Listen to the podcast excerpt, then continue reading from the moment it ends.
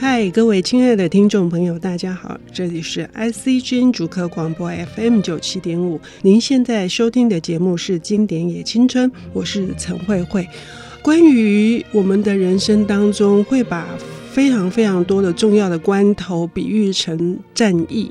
而且我们经常在职场上面，当我们遇到了一些我们不能认同的理念的时候，我们会说：我们到底为谁而战？可是实际上，在历史上有非常非常多的战争，更是有这样子的一个疑惑。那战争在近代来说，影响最深远的应该就是二次大战了。即使在我们现在台湾，呃，也很多呃受过这场大灾难的，呃，有过这样的经历的人，还存在着一种非常深痛的这个创伤。可是战争的代价是只有失败者来担负吗？呃，胜利者也像呃海明威说的是一无所获嘛？呃，我们今天要谈的这本书非常的特别哦，这本书简直厚到啊，考验主持人的这个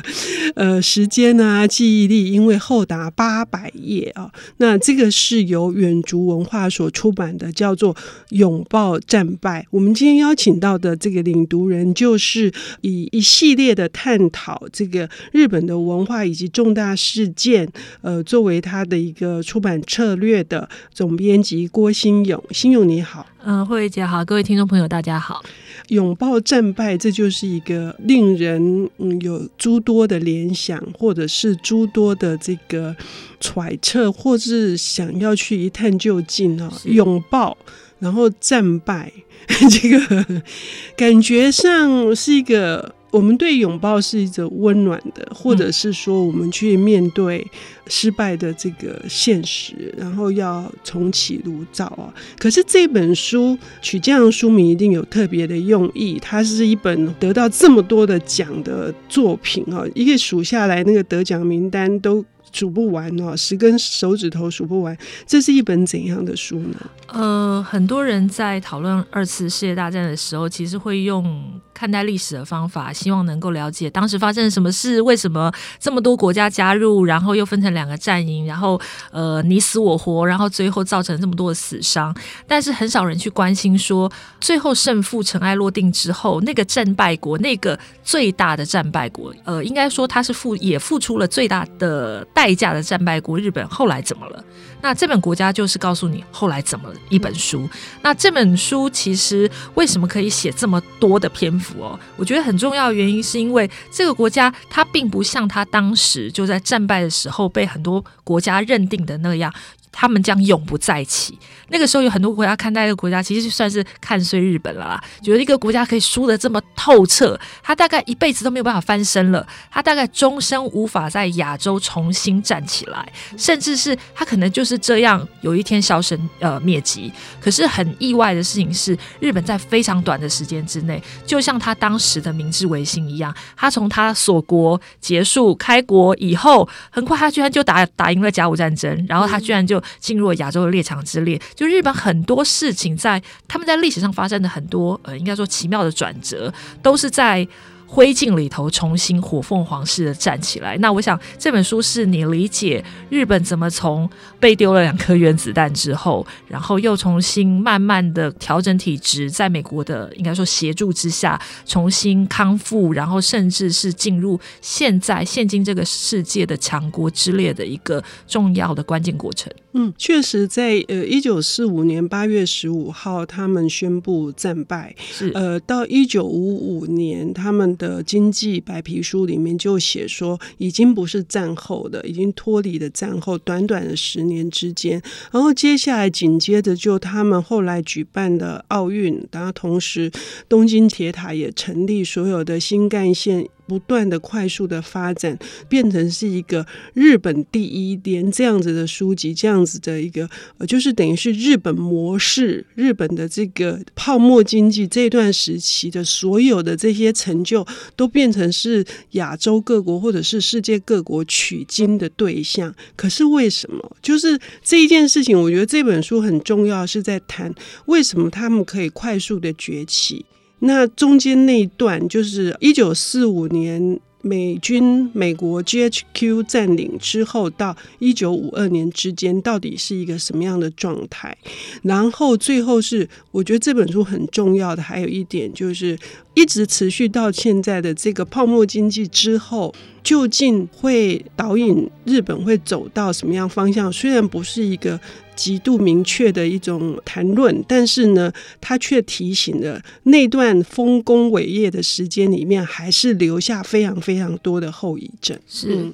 呃，其实这本书我觉得就是他一开始是先从战败的那个、嗯、那个时间点讨论起哦。那战败对于很多国家，对于应该说正常的国家来说，都是一种很大的挫折。嗯、那个挫折可能会让你伤痛上好一段时间，包括你整个国家经济上面的损伤，然后包括人员的流失，包括国民可能因为太多的死伤，所以也许整个国力会积弱不振。但是这些事情在日本看起来好像问题都不是。太大，然后另外还有一点很特别，就是呃，这本书里面还提到说，为什么日本可以在刚开始的时候，为什么它可以跟其他国家比起来，就是基于它特殊的民族性啦，它为什么可以这么快的就牵上美国伸出去的那一只手，然后在美国的。应该说牵引之下，庇护之下，对，应该说庇护，刻意的庇护之下，然后慢慢慢慢，当然照美国式的说法是走上正途啦。那、嗯、但是起码就是他一步步往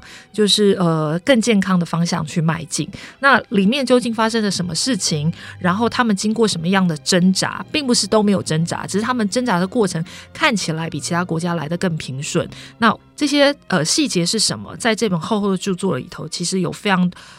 呃，透过非常多的史料跟非常多的呃过去的资料、新闻等等，然后当然有大量的访谈，然后慢慢勾勒出他真实的画面。嗯，其中有一段就是说，那个挣扎包括是不是要采取天皇制，就是天皇该不该退位，然后呃，这里面不仅考验着就是当地的人民如何看待这个新的这个辅佐的政体，而这个。作者他也讲到说，对待麦克阿瑟的态度，人民居然是用一种他是一个蓝眼睛的幕府，等于是蓝眼睛的幕府将军，所以他完全去承认，就是合理化这个占领哦。然后又讲说，那美国人要如何改变自己的心态，去接受他们占领地的这个，等于是一种新殖民的。呃，这个政策这里面有非常多生生动的一个描述，就是把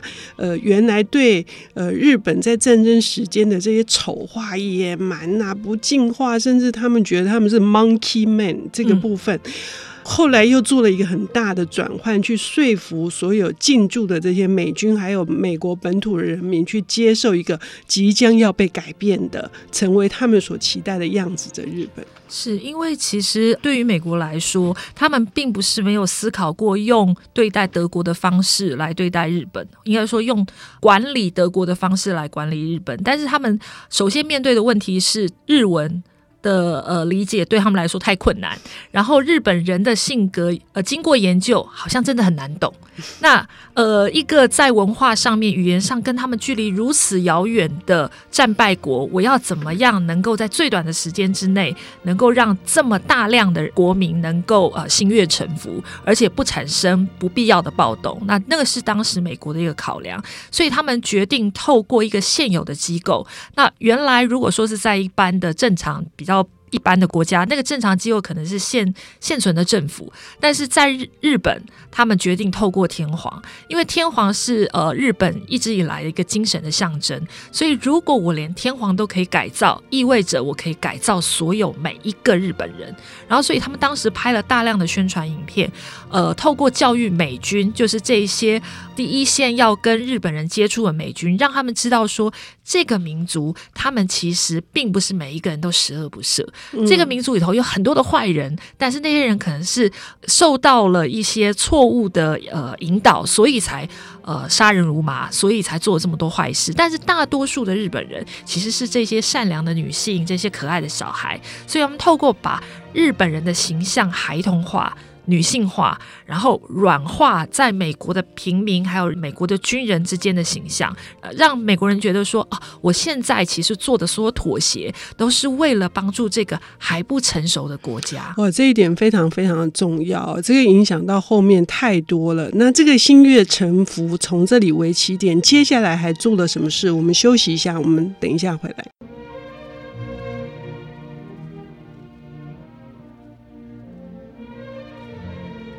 欢迎回到 IC 之音主客广播 FM 九七点五，现在进行的节目是《经典也青春》，我是陈慧慧。我们今天邀请到的领读人是远足文化的郭心咏总编辑，他为我们带来的这一本非常重要的讨论二次战后，呃，日本为什么会变成现在呃我们看到的这个样貌，以及在美军的这个占领期间，美日他们是以什么样的形式来。促成呃整个日本，它最后是一个非军事化，而且他们想象中的一个民主的政权。那我们刚上半段的节目谈到，美国是用一个女性化以及让她幼儿化，或者是呃让她孩童化的这个形象来诉求，以至于美军它是一个家长式的权威，他们在保护这个要重新站起来的国家。可是除此之外呢，呃，我们刚刚已经说过它，是维护的这个原来的这个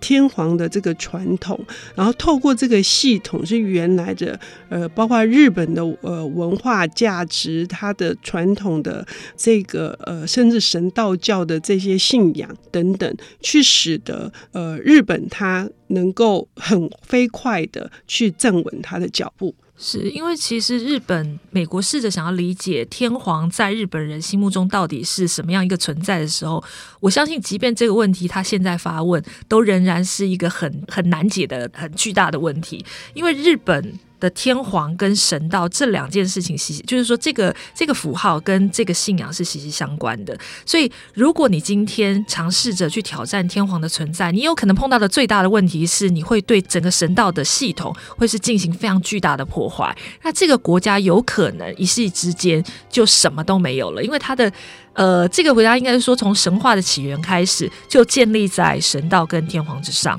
所以当时美军肯定是。呃，我自己猜测了，他肯定是也搞不清楚到底他应该怎么取舍，所以他决定先把这些东西保留下来，然后借力使力的透过天皇。然后，当然，天皇当时一定有一些他的考量，他希望他的国家、他的子民能够永续平安，然后至少不会呃整个国家灭亡，所以他也做了很称职的，就是配合演出。那就这么一搭一唱之下呢，就是透过天皇，然后遂行美军当时占领军的一些意志了，然后让。美国跟日本之间的关系，透过不断不断的修复，然后一直到他们现在两国国际关系之间的模样。虽然这是一个历史学家他所写的著作，可是里面非常多的一些，呃，我觉得是很戏剧化的。近似于文学小说的写法，看了呃也觉得惊心动魄。比如说，天皇身边很多人也想要促使他退位，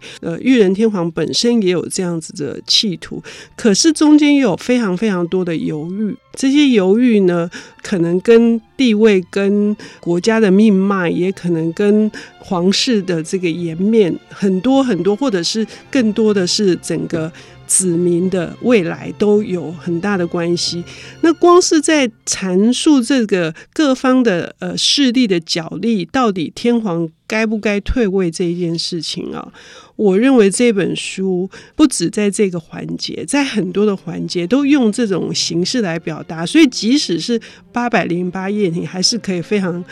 呃愉快的，然后去吸收到一些大量的我们现在可以更加理解日本。这个国家的观点。对，因为其实包括当时有一个很麻烦的事情，必须当务之急要解决，就是日本的宪法怎么办？嗯，日本的宪法应该要重新被打造，但是如果要按照美国同意的方向，比方说逐字是由他们去定下，但是希望按照美国的方向去打造的话，他应该要怎么开始？那后来他们就想到了日本在明治时代的宪法，就建立在天皇的。呃首肯上，就是是天皇让这个宪法可以顺利的颁布施行。那这一次既然要重新的在宪法上面再呃做琢磨的话，我是不是可以循相似的模式？所以某一个程度上，我也觉得是因为呃美国希望后续一切都能够如同他们预期的这样去行进，所以他们把天皇这个位置留下来。当然，同时也避免刚刚。呃，想象中可能会造成的一些灾害。那另外就是《永茂战败》这本书，我觉得还有一点很重要，就是它里面提到了很多日本当时付出的那个惨痛的代价，嗯、包括很多人都觉得说日本人战败了就应该是全面投降啊，你就应该要付出战败者的代价。但是那个我个人比较认为是，呃，那是比较偏向军方的。但是很多手无寸铁，当时其实也就是平民老百姓的人，他们却在那个过程里头，或许不是那么情愿的丧失了。自己的家人，然后甚至是他的家人，可能在离开日本本岛去外面打仗之后，就再也没有回来，而且他是不知道他到底死了还是他还活着。那。根据这本书提到，就是当时有六百五十万人，这么多，嗯，甚至是多过日本某一些区域的总人口，这么多人是在全世界各地的战区，然后生死未卜。当然，后续一直到接下来的十年间，陆陆续续有传回一些消息，有人回来了，有人可能是在外面做了很久的战俘，然后甚至很多在很寒冷的呃西伯利亚做战俘，然后有可能是在很炎热的太平洋的岛。上做战俘，然后经历了千辛万苦，他们回来了。但是有一些到现在都还不知道尸首在哪里。嗯。那我觉得这些代价，或许对于很多呃很平面的、很扁平的去看二次世界大战胜负的读者来说，不会思考到，就是战败的国家，他们除了战败投降的屈辱以外，还有就是国力的呃衰弱之外。他们还付出了，他们的老百姓才是那个付出最多代价的、嗯、的第一线的受害者、嗯嗯。那也就是因为这样，其实日本在战后自己做了非常非常多的反省。那在日本国内也有很多针对反战衍生出来的出版物跟读物。那我们也希望说，如果有机会，读者可以去找一些这部分的这个书籍来参考。嗯，尤其是呃，刚刚说的这个散落在世界各地的这六百五十万的日本军人之外，他们本土有三百五十万个人阵亡。当然，中国也付出了很可怕的、惨烈的这个代价，有一千五百万的人口。那这个这本书是呃，我觉得相对是客观的，在陈述一个全面性的，包括美日关西的那些诡谲的这种，嗯，互相之间如何？美国想要在。呃，整个亚洲里面部件的它的核保护伞，然后日本是一个怎样子的位置？然后到现在为止，这个日美的安保条约还是一直都是日本本土上面一个纷争的来源。所以，我们其实，在读小说的时候，我们在看电影的时候，我们如果对这段历史有一个呃，这像这个拥抱战败这样诸多观点的这些关照，我们再来听那些歌曲，或者是我们来看那些娱乐节目。呃，小说、电影、艺术的表演也好，我们会有一个更明晰一点的理解。这就是呃，应该是新勇你出版这么多关于日本的书的一个缘由吧。呃，日本史其实曾经有那个学界的朋友跟我说，全世界什么人最了解日本，并不是日本人，是美国人，因为 美国人花了最多的力气、跟时间、跟专业研究去研究他们的对手。嗯，那我觉得很多的美国学者写的日本史，其实大部分都有他们比较美国式的史观，他们大部分都认为天皇应该认罪，他应该为他所犯的罪行然后付出代价，他甚至应该要退位啊。但是这本书很难得，是他甚至略带同情去叙述这段历史上面的过程。那我觉得这是绝大多数的美国学者比较难办到的，因为他们曾经是那个辉煌的战战胜国，他照理是可以不要有这么多软性的笔调，他应该可以更强烈的、更强硬的去叙述这一段故事。嗯，不管是强硬的笔调，或者是呃软性的这样子的书写法，我认为每一本探讨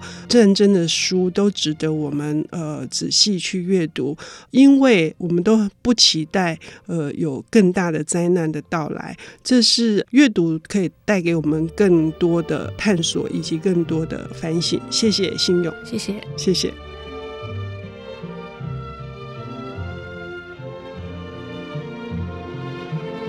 本节目由 IC 之音与 Readmoo 阅读最前线联合制作。经典也青春，与您分享跨越时空的智慧饗宴。